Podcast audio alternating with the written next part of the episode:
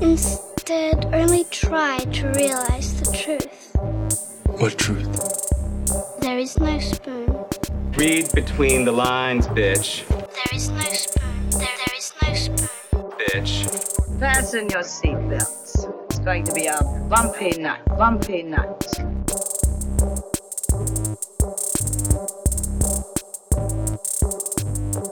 Saludos amigas y amigos, yo soy Mario Alegre Femenías Y yo soy Rosa Colón. y esto es Desmenuzando.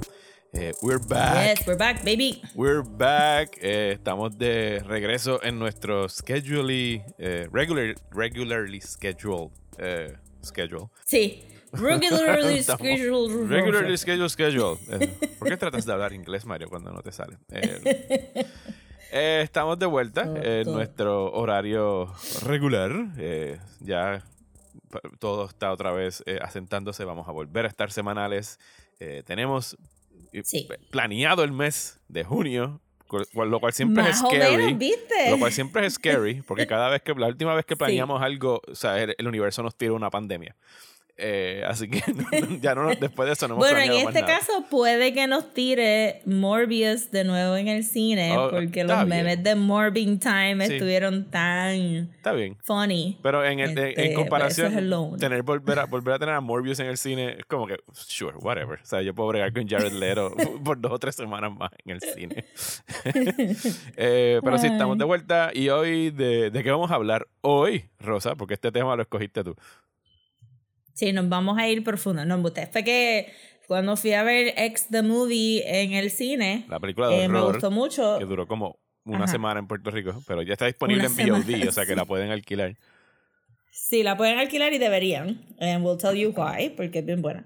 Pero entonces en eso me fijé que en HBO Max estaba Whatever Happened to Baby Jane y yo había escuchado tanto de esa película, pero nunca la había visto y dije, pues, ah, I have a little bit of time, let me sit down and watch it. Y resultó ser un insane movie y que tiene muchos temas que cuadran con X, este, especialmente sobre feminidad, ageism, este, Hollywood, entertainment, como, como ve a las mujeres, este, ¿verdad? En Hollywood y el entertainment, cómo se ven las mujeres eh, growing old in that industry y insane people who kill other people. Ajá, sí, todo, todo machea. Todo machea entre esas dos películas. Todo machea. A pesar de que se llevan eh, 60 años entre una y la otra. 60 años exactamente, porque es hecho 62. 60 años, Ajá, wow. entre una y la otra. Pero sí, eh, antes de eso, eh, vamos, a, vamos a agradecerles pues, por haber tenido paciencia con nosotros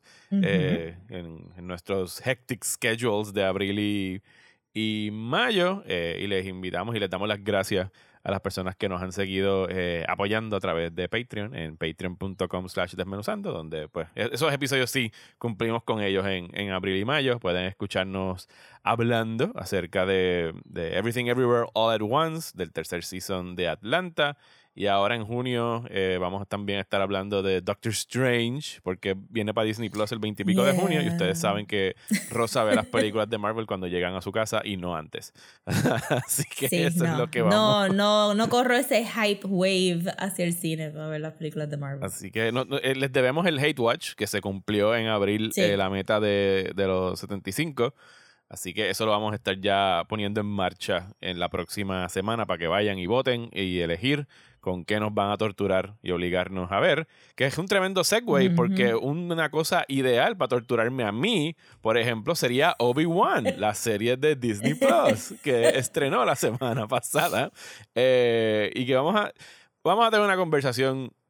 Esta- Ah, sí, verdad, eh, estamos a mitad de, de season, porque ya salieron tres episodios y faltan tres. O sea que es un buen momento de tener esta charla. eh, y entonces, posiblemente cuando se acabe final de junio, pues como que volver a retomar esta conversación. Sí, tendremos un overall. Sí. Rosa, tú estás en un, en un mood completamente distinto al mío con esta serie, así que ¿por qué tú no empiezas con, con lo bueno? Sí, pues, actually, anoche mismo busqué el tweet de cuando yo dije, coño, pero es que tiene que salir Baby Leia en esta serie, Ajá. y fue de marzo. Sí. So yo vi ese trailer y yo 10 dije, steps ahead de Disney. Yo, yo vi ese trailer y dije, fuck Luke, this is gonna be about Baby Leia. Este, and I was right. Pues no sé si yo estaba esperando que fuera súper, súper mala. No sé si es que estoy subiendo de Book of Boba. Eh, pero mis expectativas para la serie de Star Wars pues han sido bien bajitas porque a mí no me gusta The Mandalorian, la serie, ¿verdad? Me gusta el personaje. Sí, Me gusta Baby Grogu, me no gusta- tiene culpa ni Baby Grogu Ajá, tampoco. exacto. Y, y par de las cosas que salen en esta serie de Star Wars me gustan mucho, especialmente cuando nos alejamos de Tatooine y vemos otras cosas diferentes y personajes diferentes.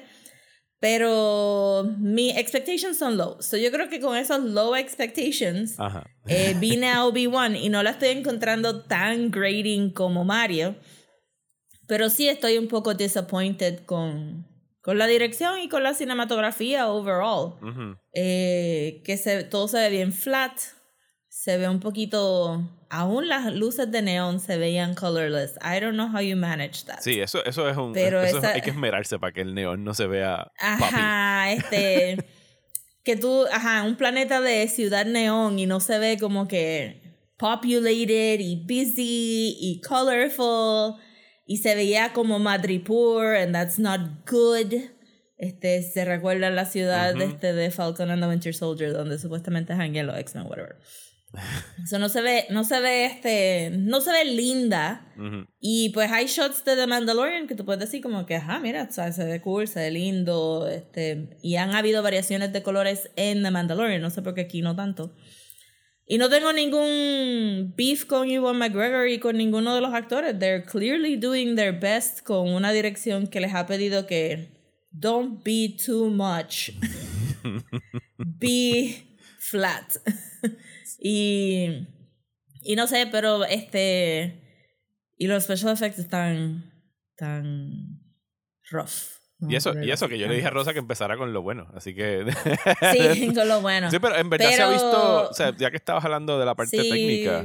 O sea, se ha visto. Es que eso es lo que, eso es lo que me molesta más. es que se ha visto, o sea, se nota un dip. Y, y digo, por lo menos para mí y obviamente para ti se nota. Yo he visto gente en redes sociales que dicen que la serie se ve cabrona, que qué buena está la acción, que no sé qué, bla, bla, bla.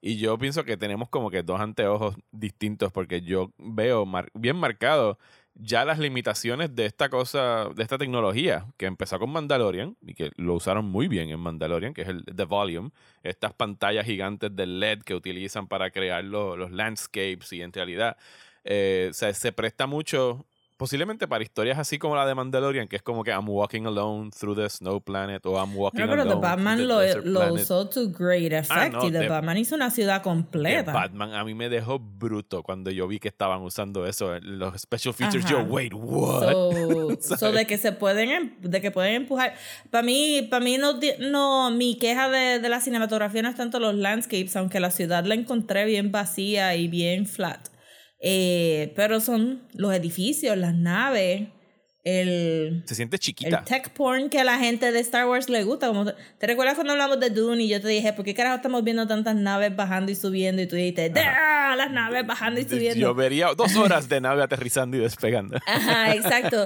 Y en esta se nota que that's what they were going for porque han habido muchas Naves. naves subiendo y bajando. Pero no se ven lindas, no se ven well shot, no se ven well lit.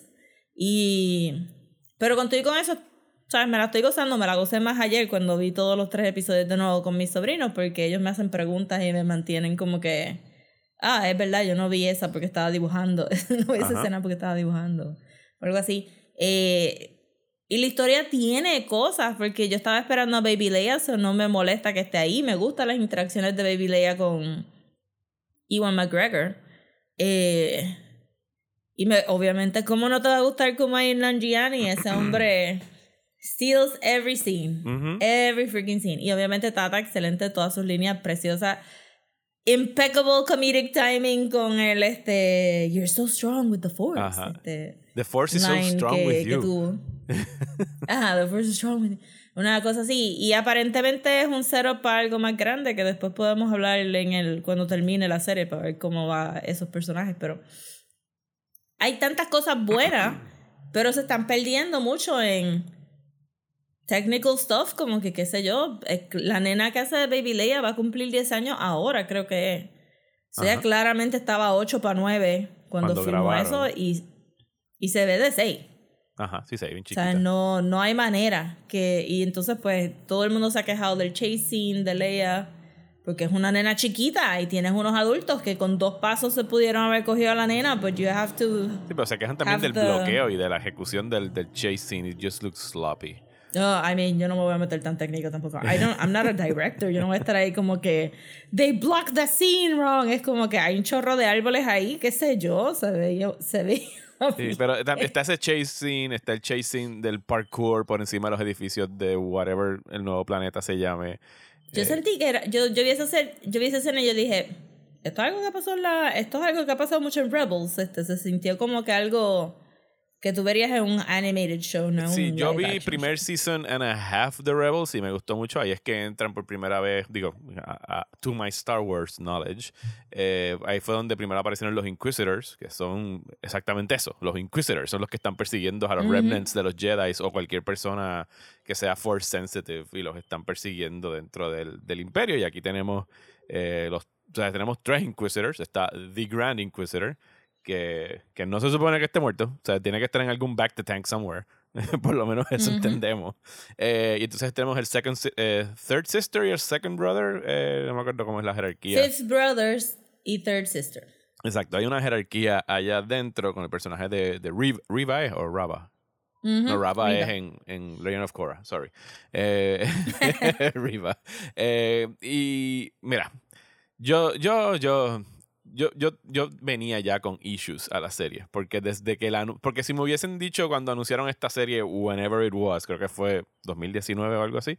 Le dijeron, vamos a hacer una serie de Obi-Wan. Y es como que, ok, fine, vamos a hacer una serie de Obi-Wan. O sea, hay un lapso ahí de 20 años entre Revenge of the Sith y A New Hope Sí. que hay suficientes sí. cosas para, para contar. Y de hecho, la serie nos están dando. Asumiendo que hay algo importante que contar. asumiendo que algo importante hubiese pasado. Bueno, Rebels, Obi-Wan sale. O sea, él, él tiene un reencuentro Ujú. con Darth Maul y todo eso. Pero que esta misma serie nos está dando cosas que hubiera estado bien interesante y que pudo haber sido its sole focus. Que es el, el path, el, el tratar de estar escondiendo a estos children que tienen eh, force abilities. Toda esa cosa hubiese estado bien cool tener a un Obi-Wan tratando de ayudar a este movimiento de, de- el, el Underground Railroad, porque eso es exactamente lo que es de. Star Wars eh, for Sensitive Children, mientras Vader y los Inquisitors están chasing eh, after them. Pero cuando la serie la vendieron como que vamos a tener una serie de Obi-Wan y va a tener The Rematch, sea, porque esa fue la línea con la que Kathleen Kennedy la vendió. Mm. El Rematch of the Century, como que entre Darth Vader y Obi-Wan, y rápido a mí fue como que, wait, th- th- they're not supposed to fight again. ¿Sabes? Esto es canon. La primera vez que ellos se ven en, en A New Hope es como que no te veo desde que me dejaste tirado en el fuego en aquel Sí. momento. Y esto está rewriting canon. Entonces a eso le sumas, y no tengo nada en contra de la pequeña actriz. I think she can be adorable. Pero el hecho de que hayan conectado las historias de Leia y Obi-Wan cuando no se supone que esa relación exista y ese conocimiento de Obi-Wan Kenobi por parte de Leia exista también no, no, no machea con lo que sabemos de, de Star Wars. Y ahí es donde, ahí es donde yo me tranco con, con la serie mayormente. Es como que tengo que sacarle y pensar que esto es alternate universe y no darle mucho casco porque si no, I can't. I just can't. Sí, yo no, es que yo no sé, porque para mí, que cuando estábamos hablando de la conversación, porque también la empecé a ver porque tú habías puesto ya el tweet de como que hay problemas con Canon, o tú me habías dicho de problemas con Canon, y me hizo pensar que yo no sé el canon de Star Wars también al final del día, porque para mí hacía tanto sentido que ellos se conocieran desde que era chiquita, porque ¿quién es nuestro in a Alderaan si no es Obi-Wan? Porque él es el que, o sea, con él es el que ven- sentimos la muerte del planeta de Alderaan. Eso tenía un Ujú. connection. Bale Organa ha estado ahí, pero Bale no es un full-rounded character que uno pueda decir. Eventualmente vamos a tener una serie y vamos a hanguear en Alderaan porque sería como, como Caprica. Ujú. que nadie le importó. So, que, que para mí hacía tanto sentido de que Obi-Wan es el in character de Alderaan. Yo no estaba esperando que. Yo, yo estaba esperando que Baby Leia saliera. No, no que se enfocaran tanto en ella, pero eventualmente yo me dije, pues sí, ajá, es que. ¿Por qué carajo ya le va a mandar los Death Star schematics a este tipo que su pai conoce? Jamás. Por- es porque como que she must have dijo. had some relationship. Nah, Rogue es One que lo no. dice. Jimmy Smith lo dice en Rogue One. Es como que I think I know someone y confía en Leia para que mande los planos a. Sí, whatever. pero, que, pero Leia también tiene que tener algo ahí. Y también me gustó porque, en parte me gusta porque es un vindication de toda esta mierda de que. de- I mean, para mí la serie en parte lo vale nada más para la conversación de Jimmy Smith y, y Obi-Wan, de él diciéndole como que, cabrón, Luke no es la única mierda que hay aquí en el universo, tú sabes. Y lo está usando de excusa en parte para no salir de Tatooine y no enfrentar lo que te toca. O, o tus miedos. Pero le está hablando a los fanáticos también, porque todo el mundo se meó encima cuando vieron el trailer, como que, ah, va a bregar con Luke, va a bregar con Luke. Es como que hay, hay otra persona aquí, tú sabes, son gemelos. Y sabemos que ella es force sensitive y sabemos que todo este otro rollo, so it stands to reason que si ella le puso a su hijo Ben, que ella va a tener un relationship. Y que yo te estaba diciendo en el chat esta noche también que es una falla de este mundo donde vamos a tener tanto Star Wars, Ujú. pero eventualmente A New Hope va a estar completamente overwritten porque es que no hay manera de conectar estas cosas, porque entonces tú dices, en términos de, de venderte, ¿verdad? El contenido. Tú dices, diablo, Obi-Wan de verdad se sentó por 20 años en Tatooine a esperar a que Qui-Gon le diga una palabra. Eso está cabrón.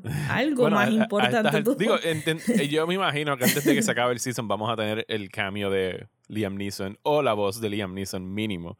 si eh, salió en Atlanta, puede salir en Obi-Wan. sí, de seguro. eh, pues, de hecho, sí, definitivamente lo vamos a escuchar antes de esto. Solo que, pues, so far, o sea, ya tuvimos el primer encontronazo entre Vader y Obi-Wan. Y yo lo encontré bien. O sea, this, o sea, para esto están haciendo esto. O sea, como que no, no, no me hizo lógica, no. I didn't, it didn't feel exciting. O sea, porque yo puedo, o sea, yo puedo, dentro de mi cabeza, yo puedo po- poner aparte el, el nitpicks de las cosas del canon y decir, ok, give it to me. Dame un encuentro cool. Dame un cool lightsaber battle, whatever. Un, un algo que sea, que tenga catarsis, que tenga drama. Y la manera como lo ejecutaron, it, it did nothing for me. ¿Sabes? Como que lo Ah, encontré un bien. mid-season ¿Ah? ratings grab. Es un mid-season ratings grab. Sí, sí. La pelea grande viene al final. Claro. Y que, y que ya de entrada sabemos que sabemos el resultado. Nothing's gonna happen. O sea, se va a ir cada uno por súper separado. O sea que ya de por sí, Sí. el posiblemente el, el woohoo moment de ese último, de ese último encontronazo va a ser cuando muy similar a como Obi-Wan le habla a Luke cuando está tratando de destruir el Death Star, pues Qui-Gon le va a hablar a Obi-Wan en ese momento que él Sí. necesite un pep talk para poder Sí, pelear con está Anakin. bastante, está bastante telegraphed Ujú. de que eso es lo que... Sí, Sí, a mí me pareció que, que también, digo, porque, again, me senté con mis sobrinos a verlo después de haber visto los primeros dos episodios. Lighthearted, whimsical fun of a child kidnapping y este, el Jedi Master que tiene que rescatarla. Ese tercer episodio estaba bien violento. No tan solo por Darth Vader, que lo han tratado de empujar a no tanto defensive, este, I will deflect a blast with my hand, Darth Vader, pero I will snap a child's neck, Darth Ajá. Vader. Y yo estaba como que, "Ugh". y yo mirando a los sobrinos como que, ya, que iba a poner así. Eso, eso ni siquiera Eh, lo hacían en, también- la precue- en, en la- en las originales ni en las Ajá, precuelas. so es como que dragging people through fire, dragging people through the streets, un neck snap, un force choke. Eso es solamente Darth Vader, pero en el episodio, masacre eh, por blaster y un full eviscerated stormtrooper. Ajá. Ujú. Eso fue es, en un episodio de 45. Ayer, me di- ayer, ayer alguien puso, y, y- y es en las cosas básicas que la serie falla, que me reí mucho, el hecho de que Obi-Wan estaba tan enfocado en destruir los rayitos rojos para poder pasar. Es como que, cabrón, pasaré por el lado. O sea, no, no tenías que cruzar los rayitos rojos. Pero mí- a- yo pongo esas cositas, esas cositas lo noté también porque le estaba tratando como que voy a apretar el botón y como cabrón no apretar el botón. Dispárale. just Tú- tú- either tú- tú destroy visto it or Star just Wars. ajá, y él ahí como que el botón y este pues porque está viejo, está viejito. y me pareció algo bien gracioso, como que ajá, él ahí como que maybe maybe I'm gonna try. ¿Qué fue lo que pasó en los tres episodios que dije, diache, sí, se me había olvidado que Obi-Wan es bien dick en esta, e- esta edad. Bueno, puede haber sido cuando le contesta transparente a Leia a cada rato o... A todo el mundo. Sí, pero eso es grumpy. Grumpy. A mí me gustó mucho la línea de ella como que granddaughter, maybe. La nena está bastante, bastante buena con el cue del, del sarcasmo. Eh, también cuando ella se fue a comprar los guantecitos y le dijo, no no te voy a comprar los guantes, ella simplemente siguió poniéndoselo y yo como, fine. Los fucking Eh, esa interacción estaba cute. Eh, no me recuerdo qué fue, pero en, esas, en, en algún momento de esos tres episodios fue que yo dije, sí, sí, verdad, es que este es el Obi-Wan que, que en un episodio de Clone Wars dejó tirados los cuerpos de los clones porque they're not actually human, pero en el medio de un chase tuvimos que parar para hacer un funeral a un fallen Jedi. Como que... Damn. Bueno, Sí. son Es que elitistas hasta el final. The Jedi suck al final del día. Jedi suck. Pero sí, si yo fuera a reescribir esta serie con tres episodios nada más Ujú. y obviando los easter eggs, como, qué sé yo, I'm sure que I'm missing un montón de los nombres que habían puestos en la pared de, de- de The Path y yo no sabía nada del nene con quien, ¿sabes? Maricé. tiene un nene en la serie y aparentemente es un thing. Eh, So que yo, yo lo hubiera escrito más en el sentido de... Porque me gustó mucho en el tercer episodio cuando Darth Vader llega, que Obi-Wan lo siente, y la manera que Obi-Wan lo siente es con PTSD. So me hubiera gustado un enfoque donde... O sea, it's very dramatic even for dickish Jedi's como Obi-Wan, que, su, que falló tan spectacularly con su Padawan. Y para colmo, toda su organización se cae. Y para colmo, tiene, tú sabes, the blood of younglings on his hands. Killing young. Que él. Younglings, the younglings. Este, que, que de verdad este, él, él se sintiera tan out of touch que, que ni el Force funcionara tan bien. O sea, él, él tomó. La idea de que él no tiene tanto Force use es porque no lo ha usado por 10 años, pero me hubiera gustado que fuera como que un blockage de I really fucked up. I Sí, spectacularly hay, hay fucked una, up hay- y hay una. o sea, se ha visto en Star Wars como gente a veces lo- los Force Wielders se desconectan de la fuerza o ellos mismos se Bueno, bloquean de la fuerza. Luke se bloqueó de la fuerza porque él no quería que lo encontraran. O sea, eso fue una decisión Ajá. de él.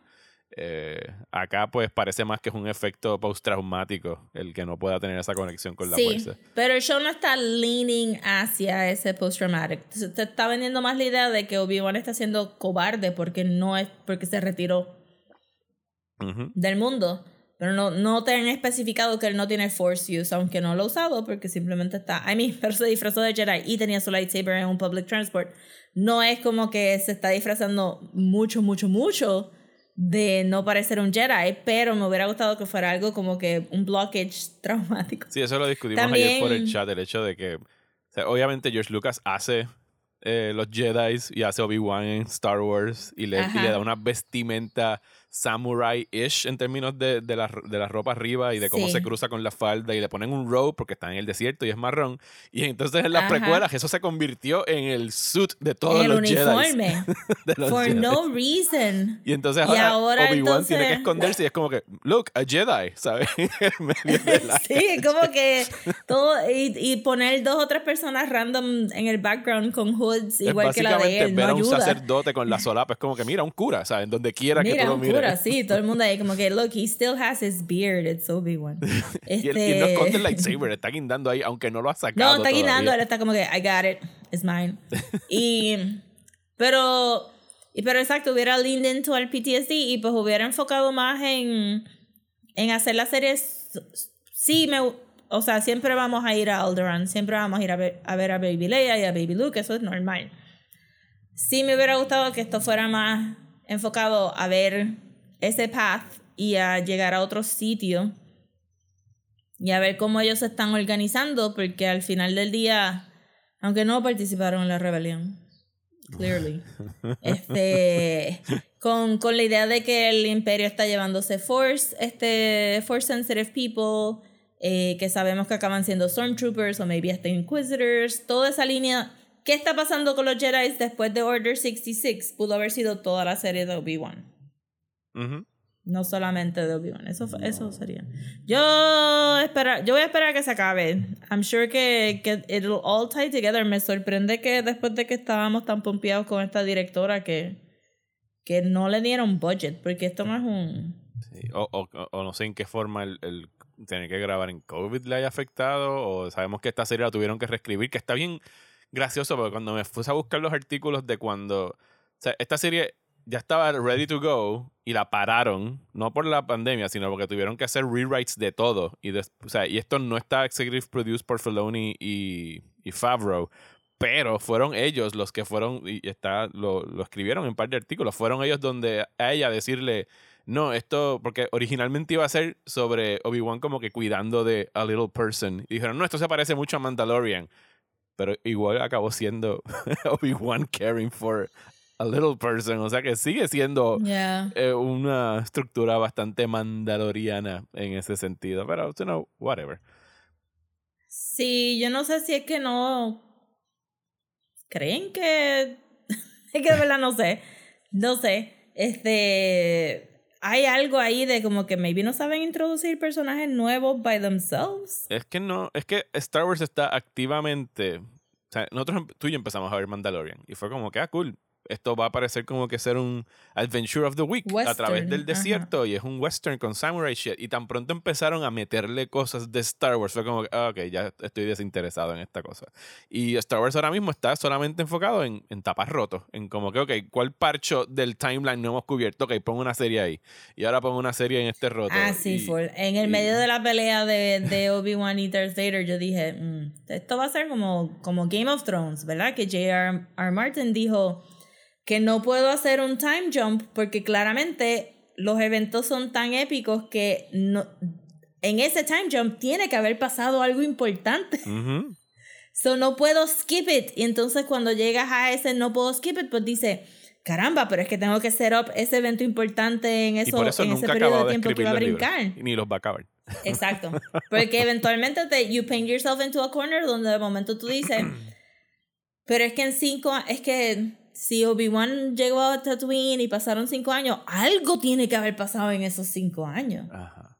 Sí, no So, puede haber estado escondido en su cuevita comiendo sushi por 20 años. O, o la gente va a querer saber qué es lo que pasó. Ah, sí, sí. sí. Bueno, por eso, sí, fue que, que fue una falla que trataron de, de imitar tanto esa escena de introducción de Rey con Obi-Wan. Ajá. Pero como que no, no dieron con el mark. Mm, mm. Como que de momento cuando se acabó el primer episodio dije, diacho, esto hubiera estado bien cabrón si no hubiéramos tenido diálogo en todo el episodio. O que al final del episodio Obi-Wan por primera vez abriera la boca. Que fue lo mismo que dijimos Ajá. de, de Boba Fett. Que el primer episodio Boba Fett no hablaba. Y era como que, ah, qué cool. Mira, están haciendo un episodio Sí. eh, wordless episode. Pero no. Siempre se echan para atrás. Eh, pues nada, esos son nuestros... Sí, yo creo que al final del día lo que estamos diciendo es que queremos Samurai Jack, pero en Star Wars. O Primal. Que es Y del no mismo- nos los están dando. Sí, como que. You're, not, you're just not. No nos los están dando, but that's what we want. Samurai Jack en Star Wars. Ok, bueno, pues esos son nuestros half-season thoughts de Obi-Wan. Tune back in a final de junio para nuestros second half of the I mean, season eh, thoughts. Sí, es más watchable que Book of Boba Fett. I'm sorry. Ok, Es más watchable. Sí, sure, pero, pero, pero me, da, me, me activa más las úlceras que Book of Boba Fett, porque Book of Boba Fett yo lo puedo ignorar y ya era como que whatever, esto fue otra pérdida de tiempo. Esto es como que you're actively messing. O sea, yo veo el... Yo, yo soy yo soy Luke en la isla gritando la ayuda. But the sacred Jedi text. ¿Sabes? Como que no, no deja de estar jodiendo con, con el Y canon. uno acá bien quedado, pues, forget the past. Burn, it. if you have to. Que hecho, porque es esa película no va a hacer sentido el año que, es viene. una línea que dice eh, Jimmy Smith. O sea, en algún momento le dice algo parecido a eso cuando está en la cueva, como que mira, Mm. ya, move along, fuck the past, necesitas salir de, deja de comer sushi y, o sea, get out. Era como you. que un beef stew. Era un este, pescado porque- gigante, no era un pescado. Ah, no, el animalito comía sushi. Digo, yo no sé cómo hay un Eh, que pescado era una en mantarraya. Tatooine donde nunca hemos visto agua, pero Yo no sé cómo hay apex predators en Tatooine. It doesn't make any sense. Todos los humanos ya se hubieran muerto. Pero it's fine. El, lo que están chopping up en un very unsanitary way es una mantarraya slash Ajá. sand dragon. whatever. I'm sure que tiene un nombre y un juguete ya. Eh, pero lo que él se hace, que fue lo que me hizo recordarme a la escena de Rey, es que él también tiene un instant meal Ajá. shot, como el pancito que Sí, todos pero- nosotros pero queríamos comer se veía tan delicioso. Sí, y esto era como que un, un beef stew. Un beef stew. Pero él hace, él hace todo eso y hasta camina afuera para comer la comida afuera y mirar el horizonte. Todo era bien reminiscent de esa escena de Ray. Lo que pasa es que no tenía el, el weight. Y yo creo que me hizo realizar lo mucho que ayuda ese Ray theme. El de la música. Que sí. se ve bien lighthearted como ella, pero lo que tú estás viendo es bien triste. Sí, que de hecho, eh, No. hablando de triste, yo sé que John Williams compuso el tema de Obi-Wan, pero yo no lo pude identificar y, y tampoco me hice como que, oh, that sounded great, ¿sabes? no, no, no, sí, I didn't get it. yo todavía estoy buscando la piececita de música que escuchamos en la sinfónica eh, y no la he escuchado. A lo mejor es un, eh, eh, lo van a tocar cuando tenga el hero moment al final, es posible. Sí, yo me imagino que la pelea de Darth Vader, la última pelea de Darth Vader y Obi-Wan, pues será la más penúltima épica que- pelea de Darth Vader. En y la Obi-Wan. serie, Mario, la serie. Sí, pero tú sabes, y me hizo, hasta me hizo pensar como que eventualmente van a rehacer la New Hope, porque es que todo, todos los diálogos, they're just gonna get De seguro llaman a George Lucas no para que le meta. CGI y ya. I hate this so much. Oh, anyway. Bueno, y también, Llevamos- exacto, y anyway, si Qui-Gon no sale, saben que hay un AI que puede imitar la voz de. Qui-Gon, y eso es probablemente lo que va a salir. so, va a salir hasta el Emperor probablemente. Eh, ¿Tenemos para hablar de otra cosita en el bulchiteo? Pues yo no sé, llevamos 32 minutos con Obi-Wan, así que yo creo que podemos dejar el resto de las Ok. cosas para la semana ok, que ok. viene. Pues dale. Well,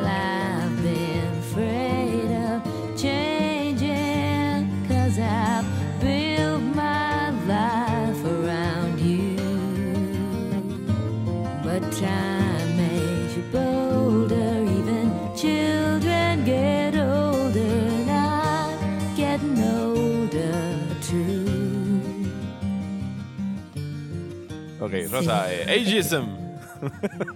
Woo, woo, woo. Let's do No, it. este, let's do it. Let's talk about old people. Este, old, Old crazy, crazy bad shit people.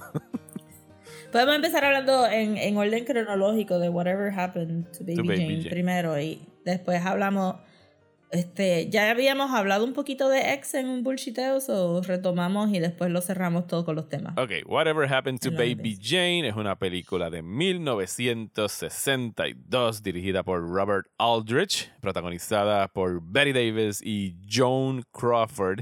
Eh, está And famously protagonizada por esas dos mujeres. Yes, y está basada en una novela, si no me equivoco, creo que el autor es Henry Farrell o Lucas. Lucas Heller es el guionista, Henry Farrell es el autor de, de la novela y trata acerca de estas dos actrices que fueron child actresses, child sensations, eh, y fueron creciendo desde el cine mudo, en, eh, desde el vaudeville, perdón, porque empezaron en teatro, se graduaron y llegaron a las películas en los 30s y ya después en los 60s eran has-beens y luego de un accidente, eh, entre comillas, un accidente que deja a una de las hermanas, la que está, que, se, que es el- Pero el accidente pasó en los, en los 30s. en los 30s, sí, luego del personaje de John Crawford, que es eh, Jane Hudson. Sí, no, no, eh, Blanche, es Blanche Hudson. Eh, Blanche. queda en una silla de ruedas y las dos hermanas pues tienen que vivir en la misma casa hasta los 60s donde ya nadie prácticamente But you are. Blanche. You are in that chair.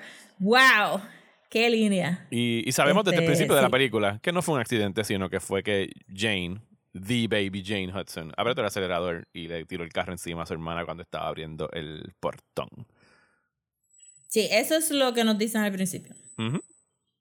Y... Sí, so. Estaba bien. De verdad que la vi simplemente por los chismes de John Crawford y Betty Davis, que las dos se odiaban. John Crawford le echaba la espalda a Betty Davis después de una de las peleas. Hay toda una Este- serie de Ryan Murphy sobre esto que se llama Feud. La pueden buscar, no sé si está en Hulu, que, sabe, que es con, obviamente con Jessica Lange, porque es Ryan Murphy. Ella está haciendo Yes. de John Crawford y Susan Sarandon está haciendo de Betty Davis. Eso está excelente. Y tantísimos podcasts que han hablado de esto y es como que de verdad se odiaban. Sí, sí, no. Pero. ellos no, no- no tuvieron que actuar mucho para, para esta película. Ajá. Estaban ready to go.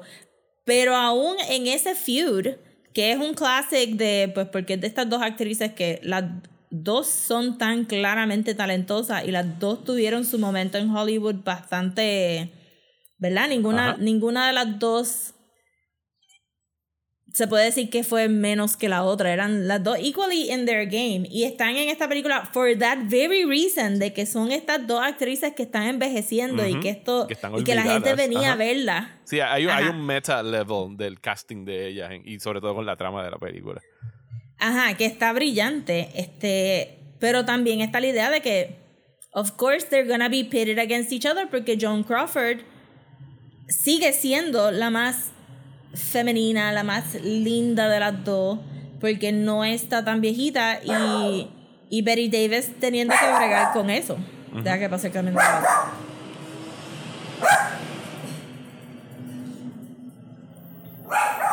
Y Betty Davis teniendo que bregar con eso, como que, que al final del día, aún en esta película que está haciendo un punto de hablarte sobre cómo se cómo viven estas actrices envejeciendo, tú sabes que la gente todavía le estaba diciendo a Betty Davis como que, ay, es que John se ve tan, tan bien. y, y como Blanche está iluminada porque ella es la más inocente, la más, la más soft, y este Jane es rough, es como que y está más arrugadita y está más gordita y está de esto. Tú sabes que eso también tuvo que haber played up en el behind the scenes. Empezamos en, en Whatever Happened to Baby Jane, está esa, esa idea de que en vaudeville, cuando Jane era chiquita y estaba cantando canciones creepy de su papá muerto en el cielo, porque eso es este, lo- la canción de I'm Ajá. writing a letter to daddy. To, to Dead Daddy. Eh, to Dead Daddy. Y con todo y la, la carta flotando por el carajo por el cielo. Insane que esto haya sido como que un hit number del vaudeville de Baby J. Este, pues que eso es lo que te están vendiendo, ¿verdad? Ella está vestida de blanco, tiene los bucles este, rubios que a los Shirley Temple, una idea de inocencia. Pero Blanche no, este, Blanche no estaba en el, en el vaudeville show porque No, no ella era show. fea. Ajá. Era Porque era rubita. brunette. Necesitaban a, a la blonde. Ajá, y entonces pues una, una, ¿verdad? Como que un showing de inocencia que, que Blanche es too dark, too dark to participate. Pero después de, de, y el running joke de la película de regalar las jodidas muñecas de Baby Jane. What a great joke. Mira, esas Como que de muñecas. rato, esos life "Hey, size you want a Baby Jane dolls. doll? Eh, yo tengo una historia traumática con, digo, no con una Baby Jane doll, pero simplemente con un, un life size doll de los 50s. En ese caso eran los 1910s o whatever. Pero mi mamá tenía una muñeca de esas gigantes de cuando ella era chiquitita. life size. Estamos hablando de life size de un niño Sí, o niña pies, de tres, tres años. Y cuando yo era chiquito, guardaron una de esas muñecas en el cuartito de atrás de los cachivaches en casa de mi abuela. Oh, no. Y la guardaron sin la cabeza. La cabeza estaba somewhere else. Y cuando Mm. mandaron a este pendejito a búscame whatever the fuck, la escoba, el recogedor, el que sea, en el cuartito de atrás, y yo tuve que entrar y yo vi a Headless Child adentro del cuartito ese de la covache casi mi abuela. Yo regresé donde mi mamá y le dije, es una niña sin cabeza allá atrás, como que es súper blanco, así pálido. Y nunca me recuperé. Y hasta el día de hoy, o sea, yo veo esas muñecas y es como que no, esas cosas no deberían existir. Las muñecas deberían ser de 12 a 15 pulgadas máximo. Don't do that. Y sin cabeza. Y, este, y tropezaste ahí en el mejor título para una novela. La cabeza está en otro lugar. Like, uh. ¿Eh?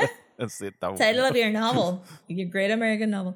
Este. Pero sí, me gustó que el chiste fuera como que tenían tantas de estas jodidas muñecas que estaban regalándolas eh, por todos lados, pero inmediatamente cortamos y está bien cool que, que cortamos a esta. Digo, no hemos hablado de la Mai y del teenage daughter. Ujú. Yo sentí que en esta película no hay mucho vecinas. hombre. Hay como que un, Sí, está el. un hombre principal que es El el, pianista. grifter pianista, que lo puede sacar y la película corre. Sí, no, igual. eso era un subplot que era como que no aportaba nada en realidad. Ajá, porque, porque no podías tener a Betty Davis tocando el piano y cantando a la misma vez, básicamente. Ajá. Necesitaba Y ella que- alguien y que, la que- diera el que- acompañamiento. Ajá, y, y que no había otra manera de, de decir como que they could afford a pianist, Ajá. porque they couldn't. Este, que cortas y tienes, la, tienes estos dos hombres discutiéndolas a ellas dos, ¿verdad? Como que ves un shot de, de la película que Baby Jane está filmando ahora como teenager y es de esas smutty, este, Ed Wood, late Ed Wood movies, ¿verdad? Como que... No, es un 1930s de estos pre-code movies, es lo que estamos viendo en ese momento. Porque Ajá, pero que se ve seedy, se ve sí, seedy, se ve, como o sea, que ella está no... escotadita, o sea, por eso digo que es pre-code, porque estaba con, como un negligé, o sea, era como que estas cosas no pasaban Ajá, después que de se ve ahí como que... mm, Ajá. y entonces... Y que yo creo que es, una, es un early movie de Betty Davis, porque era ella. Eh, Ah, ¿verdad? Sí, sí. Ah, no sabía. Sí, esta es una No película vieja de reconocido. Davis que estaban usando ahí. Ah, qué cool. Igual que las películas, está- está o sea, las layers. películas de, de John Crawford cuando ella se está viendo, ella está viendo Ah, full, películas sí, de ella joven Joan de, de Crawford, John sí. Crawford. Eso sí, pero es que yo creo que yo nunca había visto a Betty Davis joven. Yo nunca había visto a estas dos mujeres actuar. And I gotta say que después de ver esta película, y probablemente la gente me va a decir que esta película es the lesser of their their, de, de estas Hollywood este, Golden Ladies. Eh, yo nunca las había visto actuar porque nunca he visto una película de ninguna de ellas dos. Y I gotta say I was impressed. Sí, tienes que ver Era como eh, que, All About wow. Eve. eh, John Crawford Sí. ha hecho también par buenísimas. Después te paso una lista para pues, si las quieres ver, porque en el Criterion Sí, Channel a veces las pero, quitan y las pero ponen. Abrieron la boca las dos y inmediatamente tú decías, oh no, esto es quality. Ajá. This is quality acting. These people know what they're doing. Pero la cosa es que, que la escena corta de, de, la, de la película esa de, de Jane y inmediatamente son estos dos hombres discutiendo a estas dos mujeres. Estas dos en nenas pantalla. jóvenes. Ajá. Porque... No, como que, ah, sí, porque este Blanche va a tirar una de sus fiestas y como uno, como uno no le va a decir, Como le dice uno que le no. dice que no a Blanche. Ajá. Ajá. Sí, porque la, la camisa de, que fuerza plan- que ellos tenían los, los productores y los directores es que por contrato, si Blanche hacía una película, eh, pues la, la hermana Be- Be- Pero Jane tenía que Jane hacer otra tenía que película. hacer una película. Pero es una discusión de feminidad bien brutal a través de estos dos hombres que está ahí como que es que Blanche es más suave, es más soft. es como que Ajá. She's so feminine. Y Jane bebe y habla alto. Ajá. She's so cafecita. loud. Ajá. Ajá. Which, she- which en su defensa, she is loud.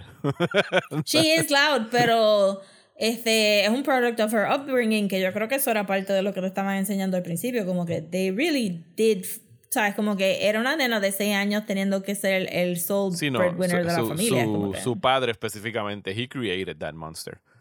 Ajá. Ajá. Este, que llegara a tantos extremos, pues, este, sí.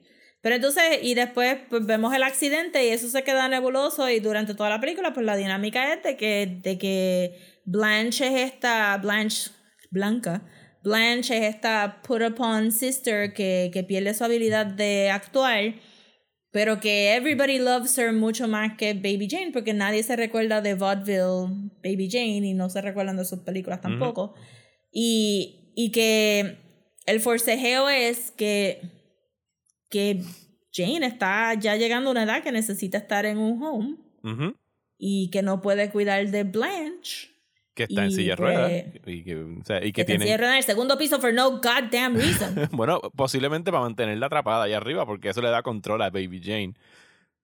Sí, supongo que sí, pero en algún momento alguien tuvo que haber dicho, tú sabes que usualmente la gente enferma las ponen en el primer piso porque la gente no quiere estar como que, come on, man.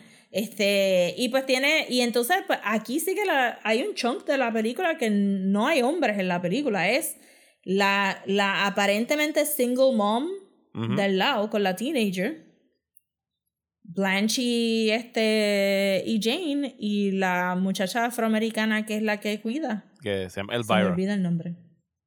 Elvira, que es un mammy character al final. del Ujú.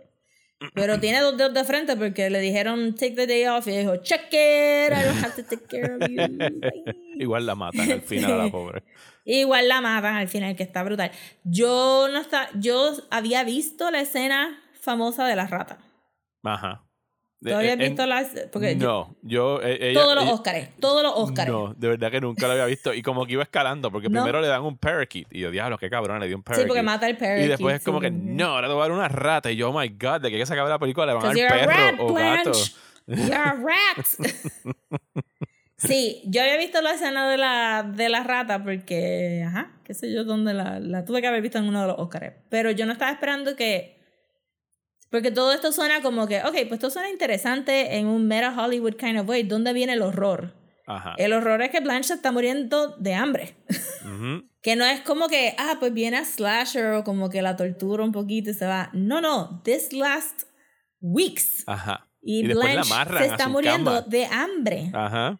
Ajá, la amarra a su cama, este, porque ella tenía como que un, una Sí. jodiendita para bajarse Pa- de la sí, cama. Para allá, pa allá alarse con, la- con los brazos y levantar su cuerpo. Ajá. Y Joanne Crawford sells it. No, sí, las dos they sell it. o sea, To- las dos understood the assignment y ellas estaban, espérate. y esta, esto a mí no matar". me sorprendería saber que esta sea como una de las películas favoritas, así como que de David Lynch. Porque todas las secuencias Mm. de, de Baby Jane, sobre todo cuando empieza a hacer su vaudeville act, y está, porque ella está Uf. todavía en, está en full makeup de Baby Jane en todo momento. O sea, las Al principio no, pero hubo como que Se va en algún momento de la película ya dijo, fuck it. Ajá. Y Nos se, y se pone el, el- el fake hair con los Goldilocks y todas estas cosas.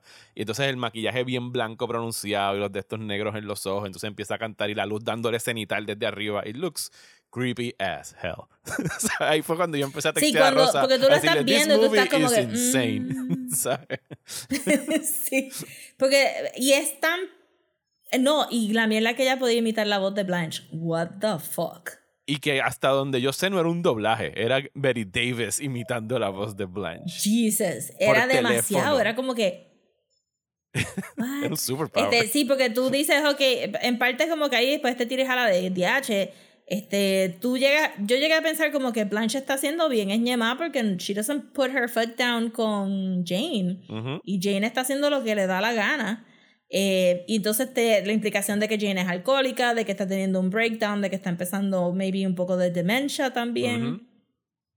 Y que se está viendo, ajá, como que fuera del mundo, encerrada en una casa y para colmo va para que la encierren en otro cuarto más chiquito que no es la casa, pues ya se está poniendo desperate y hay como que un, un gray area donde tú puedes decir como que, mano, aquí no hay nadie bueno ni nadie malo porque de verdad que, que lo que hay aquí es un sal para afuera. Ujú. Pero al momento Betty Davis canta la canción de Letter to Daddy as an adult. En ese cuarto tú dices, uh, chacho. This, Blanche se this took jodió. a turn. This took a turn. Y entonces, para empezar más, como que siento que, que la película reforzó mucho esa idea de feminidad de Blanche es la linda y todo el mundo se recuerda de Blanche y las películas de Blanche eran románticas, se refuerza este heteronormative bullshit de Hollywood este viejo y, y, y que hace sentido que alguien como Baby Jane que le dieron tanto atención por un periodo largo de su vida que de momento se viera como que con este breakdown eh, y que la película hace un buen, súper buen trabajo en no enseñarte que el horror va a escalar tanto, but then it does. Ujú. Y, y, Y- y- they crank it up. Como que. o sea, They really crank it up hasta hasta el punto de que entonces en la última escena, que es en la playa, que es como que el, el ¿verdad? El, el passing of the torch, porque en esa época del 62 lo que estaban eran los beach movies. Ajá. Los teenager beach movies así con... Sí, porque esta película es del 62 a- ya, y, y la película es en blanco y negro. O sea, ya existía cine a color para este momento. O sea, que tiene que haber posiblemente una decisión eh, eh, adrede de haberla sí, hecho en blanco y negro en el 62. Y que en algún momento cuando se escucha la música que está escuchando la vecina teenager, es Beach, eh, Beach Boys music. Así Sí, de, e- era crappy beach, pero era, era beach. Ajá, ese era el mood que estaban transmitiendo. Ajá. Ajá. Y que había un chorro de juventud en la Este- playa en ese momento y nadie como que observaba a las dos señoras que claramente no tenían que estar en la playa con esa vestimenta. Le pasaban por el lado y no se daban Sí, cuenta. pero hace sentido porque they were being ignored Ajá. by youth culture regardless. Este, y entonces ahí es que tenemos el, el mega twist de, de la película, que yo no sabía ese twist, como que yo siento que ninguno de los No. podcasts que yo he escuchado de esta película habían dicho el twist. So, super mega spoiler para los últimos cinco minutos de este 60 year old movie Ajá, zumba. si se quieren sorprender al final. Eh, que Jane no fue la que ocasionó el accidente, fue Blanche. Y que Blanche lo hizo a propósito porque ella se quería salir de ese mundo de Hollywood. Y ella, y, y ella se lo susurra mientras se, claramente se está muriendo. Ajá. Sí, no le queda mucho de, de Very vida. much dying. Ella, ella se murió en la Ajá, playa, punto. Ella no sobrevivió. eso. Ella se murió en la playa, for, sí, for sure. Y es como que pues está el cuerpo de ella y ella lo dice y, y tú sientes como que, diache, la presión de, de, de tomar las riendas de esta familia, de tener, que de tener que pasar todo este tiempo cuidando por Jane, porque ajá, esos contratos. La idea de de, ¿verdad? La, porque te lo dice en un tiny, tiny hint de fame was not what she wanted and it's and it didn't suit her. Como que maybe tener fiestas todo el tiempo para entretener a todos estos hombres que le decían que ella era tan suave y tan linda. y na, na, na. Que eso no era lo que Blanche quería. Y es como que al final del día tú tienes estas dos niñas que por sus talentos y sus looks las pusieron a trabajar como, como animalitos de establo para la familia y las dejaron rotas al punto de que Blanche pensó que la única manera que ella se podía zafar de esta vida era como que, fuck it, le voy a quitar el freno al carro y me voy a parar al frente del portón y que el carro me, mach- me machuque y para el carajo porque yo no, yo no sé cómo salir de esto. Yes. Pero entonces después le dejó que, que la otra cogiera todo el... Todo, lo- todo toda la culpa. it. Ujú. Si la escena de ella bailando en la casa era, Era creepy. creepy. La playa es peor. Nada como la escena de ella bailando en la playa con los dos helados. Derritiéndoseles alrededor en las manos. Eh, y la Y la película se va. pulls out. Sí, el tiro se va alejando. Ajá. Y, ella, tú la ves a ella just y ella crazy. finally found an audience después de no sé cuántos años. Ajá. Y el cuerpo de la hermana tirada y los policías todos confundidos y todo el mundo como que, who is this person? Y ella ahí bailando al garete. La versión en moderna la sería playa. toda la gente grabándola con los celulares. Sí, full. Este, y ella ahí reveling el esto. No, de verdad, la película está súper más sophisticated de lo que yo pensaba que iba a ser. Super creepy. y super creepy. Y super. Y tiene layers, como que para el 62. Eh, que yo sé que pues muchas de las discusiones se enfocan en otras cosas, pero está hablando un montón sobre cómo trataban a estas mujeres en Hollywood y cómo estas dos actrices deciden como que, yeah, this is something I want to do, porque está hablando de verdad lo que pasaron. Está bien interesante la película, de verdad que sí. Y partiendo de una premisa similar, es que entonces conectamos Ujú. con, con X, la película de Ty West que estrenó en marzo de este año, creo decir, o febrero, no me acuerdo cuándo fue que, que sí, en marzo fue que estrenó. Yo creo que fue más para marzo. Fue para marzo, donde tenemos el personaje de Pearl, interpretado por Maya Goth en full body makeup. Yo no lo sabía hasta los créditos que esa era Insane, yo Maya tampoco. Goth. Yo lo busqué en IMDb. sí, después te enteras. Yo vi los créditos, es como que anda para el carajo, esa era Maya Goth. Which makes sense. Yo no vi los créditos y yo lo yo busqué como que, oye, y estábamos hablando después de la película como que, oye, esa, esa señora que hizo de la viejita de Pearl está actuó súper bien, Sí. ¿quién será? y la busqué y pues tuve como cinco minutos porque tampoco me fijé que debajo del crédito de Maya Goth habían dos nombres y yo seguía buscando, Ajá. no dice Pearl en ningún lado, no dice Pearl en ningún lado. Y después fue como que, what the fuck? Y que en el personaje de, de ella de Pearl, ella era bailarina, era, ¿no? Eh, por lo que recuerdo. Era una bailarina que tenía el X Factor también, pero for whatever reasons, este, que veremos en la precuela, Yes, eh, pues cae en la trampa de, de she got married y tiene que cuidar al esposo también, tiene que cuidar este farm y y pierde pero en toda este su caso, belleza and she starts going slowly Sí. insane. insane.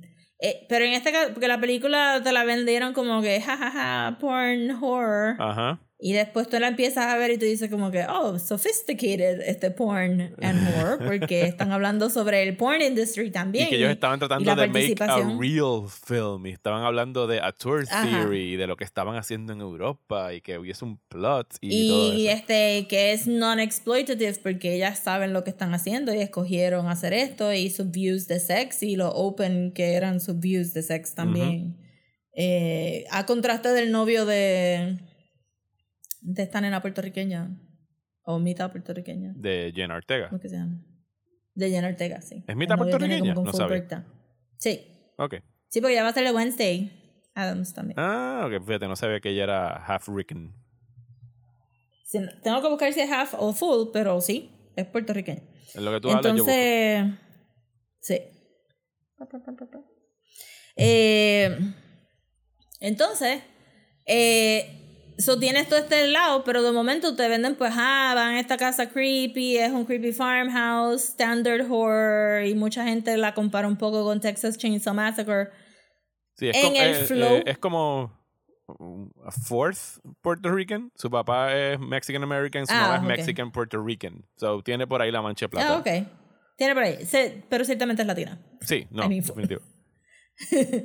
Definitivo. Este, pues, ajá. Eh, y, y, te la, y tú piensas va a ser un standard horror con un poquito de jokes at the expense of the porn actors. Y con el sexo, Pero para no. el, el titillating eh, sex de las escenas. Sí, exacto. Titillating Sex. Y tengo que decir que la escena de, de establecer por qué el personaje de Mia Goth es eh, The X Factor. Ajá. Les quedó muy bonito con todo el lighting y todo también de que sea. Y obviamente, pues, we'll never get over que Kid Cudi sale en esta película. Este, good for you, guy. Este, pero estaba excelente y funny a la vez. Eh, pero entonces la película coge este very sharp, heartbreaking turn, además de horrifying. Porque sí es Pearl envejeciendo ya no es linda y ver a estas mujeres in the peak of their youth, este, teniendo peak of their youth sex Ajá. Que para Hollywood es aparentemente bien importante. Tú sabes que como que de 35 para arriba, you don't actually have sex, you're married, Ajá. you're, tú sabes, como que, ¿verdad? Todas No, estas y- y, películas cuando, de y cuando de repente empiezan a. This is 40. Cuando pelan para abajo después de los 40s, es como que, ah, mira, qué valiente, desnudándose después de los 40s. Como que. Sí, desnudándose después de los 40s o, o teniendo un sex scene, entonces llegas a, a full on, este, ay, mira, viejitos teniendo sexo. ah, qué cute. Este, como algo como que, ay, qué cute, son bellaquitos después de, de Old people still este. get horny. Ajá, who knew? So que sí, hay un montón de, de este, bueno, hello, como que sex rings y pedophiles y Ajá. todo esto en Hollywood. Hay una, un- una, ¿verdad? Como que una obsesión con eh, cuerpos jóvenes y la película te, te lo refuerza, pues como, como ellos dos se, se sienten tan abandonados como el farm donde viven, pero, pero me gustó mucho que en X Factor también trajeron la idea de, de la un poco de la perspectiva del hombre, porque no es tan solo ella que se siente como que no hay más nada que buscar en esta vida, sino como que el, el hombre, mucha gente... Mucha gente dijo que, que ¿verdad? Spoiler again para The X. Sí, sí, no han visto X. Spoilers. Este, en la escena de sexo de Pearl con el esposo, pues como que la gente no lo vio como que comedic, lo vieron como que horrifyingly touching. Ajá. Y en Twitter era- alguna gente puso como que, que lloraron un poco y todo, como que... Bueno, era, e- era straight sex, no tenía nada de twisted, fuera de que te, si, te, si te diera. Sí, el- eran el- de estos... o sea, fuera de que a ti te diera como que, ew, old people having sex, pero era como que, but yes, they're, they are old and they're having sex. O sea, así es que se van a ver. Y no estuvo shot that way, a pesar de que obviamente el, el, eh, ¿verdad? la tensión de la escena es que Mia Goth Está, está, escondida debajo bajo de la la, cama. cama. sí. Ajá. Pero la escena como tal no está shot para que tú te rías de ello. Es horrifying porque sí sabemos que, que, que Que están dementes y que la quieren matar. Ajá. Pero la idea de que tienes este, ¿verdad? Este hombre que, que le tiene miedo al sexo con su esposa porque se puede morir de un ataque al corazón, which happens, happens hasta en los Sims. You can kill an elder by, By woohooing too much. No sabía eso de, Este- de los Sims. Sí, porque se ponen exhausted y entonces ahí pff, se te van. Y, y este, y pues ella pensando que es porque él no la encuentra attractive y entonces los dos teniendo este heart to heart y en el mismo medio de un porn horror movie. Veremos esta discusión de, de, de cómo ellos se ven ellos mismos, pero la película está hablando de cómo la película los ve ellos también. O sea, en horror siempre ha habido como que este bailecito problemático de it's the disfigured, non-beautiful people who are the demented, este, ¿verdad? Y si no, el red herring es que son lindos y que tú no vas a pensar, estoy pensando, ¿te recuerdas la película que vimos, The Sisters? Ajá, la de Brian De Palma. Sí. Ajá. Porque, ajá, que. But she's so pretty. How could she? este, hay mucho de eso. Y pues, obviamente, hasta en Whatever Happened to Baby Jane lo vemos, ¿verdad? Este. Betty Davis hace de Betty Jane porque es la más arrugadita. John Crawford no lo hubieran puesto de Baby Jane porque la película no hubiera tenido El mismo impacto. la misma, el, el mismo flow entre las dos. Y yo creo que, que ex The Movie como que nos tiró ahí un super red herring de viniste a ver un chorro de gente linda muriéndose, but I brought you to think About. a little bit. Ajá, como, sí, de cómo se descartan estas personas in, in their old age. Eh, que es algo que ha- podríamos decir que ha mejorado 0.5% desde Baby Jane. Chin chin. ¿sabes? Sí. O sea, sí, o sea, el- la- las, Eh. las mujeres en Hollywood sí están tratando de, o sea, sí están consiguiendo un poquito más trabajo into their older years. Sobre todo si eres blanca. Eh, eso es muy importante. O si te ves igual, I mean, porque tú dices, ah, Michelle Yeoh eh, tiene 60 y pico, 60 años, ¿verdad? Eh, y- Michelle y Yeoh va a cumplir con- 60, sí. Y se ve espectacular. Ajá. Sí, pero es es esa cosa, ¿verdad? Que, es que se ve espectacular. Ajá. Que cuando la gente la ve no piensa en 60 años, pero tú piensas que sé yo, Lily Tomlin y Jane Fonda, que tienen que tener su propio show de 80s, viejitos sí, están en sus 80s. ya. separados de... Y Sí, yo algo como que Blanchett que... ton- Sí, se ven espectaculares, pero están segregadas a... Ya llegamos a tener nuestro show de viejitos. No estamos en los regular shows, estamos en show de viejitos.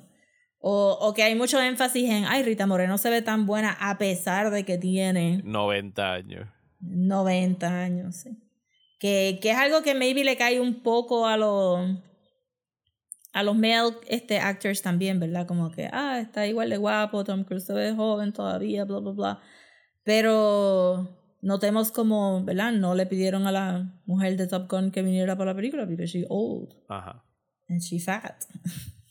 Sí. Y Tom Cruise todavía se ve casi igual y pues, ja, ja, ja, ja. Este sí puede Hay que entrar por estos a alguien que se vea of- younger y por eso traemos a Jennifer Ajá, Connelly. exacto. Que también debe estar rondando los 50. Eh, Pero como se ve más joven, sí, es que todavía hay un montón de ageism y, y no hay manera, porque tú no, si tú tienes una película de mucha gente viejita, pues es una película de gente viejita, no es para la gente joven, es para, ¿cómo es que le dicen? Grandpa action movies, grandpa, sí, Dad Movies. por los expendables Ajá. y todas estas cosas como que grandpa Sí, los, los action movies. Takens porque- y los, o sea, los, los old guys kicking Ajá. ass. A pesar de que ya no deberían estar kicking ass. Sí.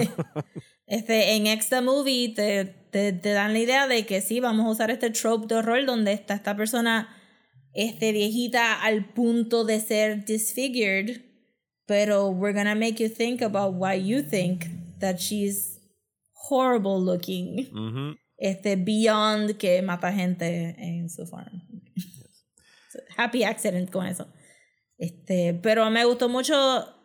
eh, Fui a X the movie for the horror pornography. Y saliste con... And I stayed for the political statement about ageism. Sí, sí, es una película bastante inteligente. Las dos son películas bastante inteligentes y hacen una buena eh, doble tanda. Y si ustedes quieren hacerlas en sus respectivas casas, eh, Whatever Happened to Baby Jane está en HBO Max y X ya está por ahí para alquiler en las plataformas digitales. Y esto fue una- una- un buen pairing. Esto es una buena doble tanda y tienen mucho, o sea, hay una conversación entre las dos películas desde dos géneros.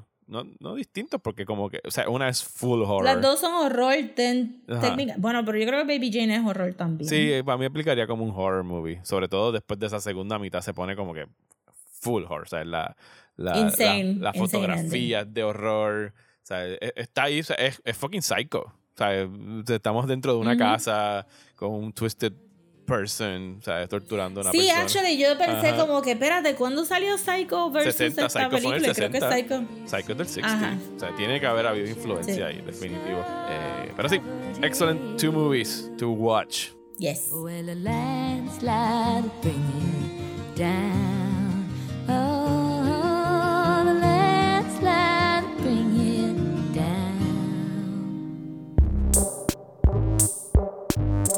Y hasta aquí este episodio de Desmenuzando. We're glad we're back. Eh, muchísimas gracias por escuchar, eh, especialmente las personas que nos apoyan a través de la página de Patreon en patreon.com slash desmenuzando, eh, donde próximamente vamos a tener el Hate Watch. Así que pendientes la semana que viene, vamos a poner la lista, vamos a poner el sondeo para que ustedes escojan lo que quieren que veamos y lo, que nos van a torturar, nos van a obligar a ver. Así que si quieren participar de eso, todavía están a tiempo. Pueden ir a patreon.com slash desmenuzando y suscribirse por un dólar o cinco dólares al mes. Eh, entran a nuestro Discord, reciben episodios extra y algunas cositas más que vienen por ahí. Así que Rosa, ¿dónde nos pueden seguir en las redes sociales? Uf, hace tanto tiempo que no lo digo, ¿verdad? Este, nos pueden seguir en Instagram como desmenuzando, a Twitter y Facebook como desmenuzando pod y si nos quieren mandar un email puede ser a desmenuzando el podcast a gmail.com. A mí me consiguen en Twitter e Instagram como Mario Alegre. Y a mí me consiguen en Twitter, Instagram y Facebook como at. Muchísimas gracias y hasta la semana que viene por aquí en Desmenuzando.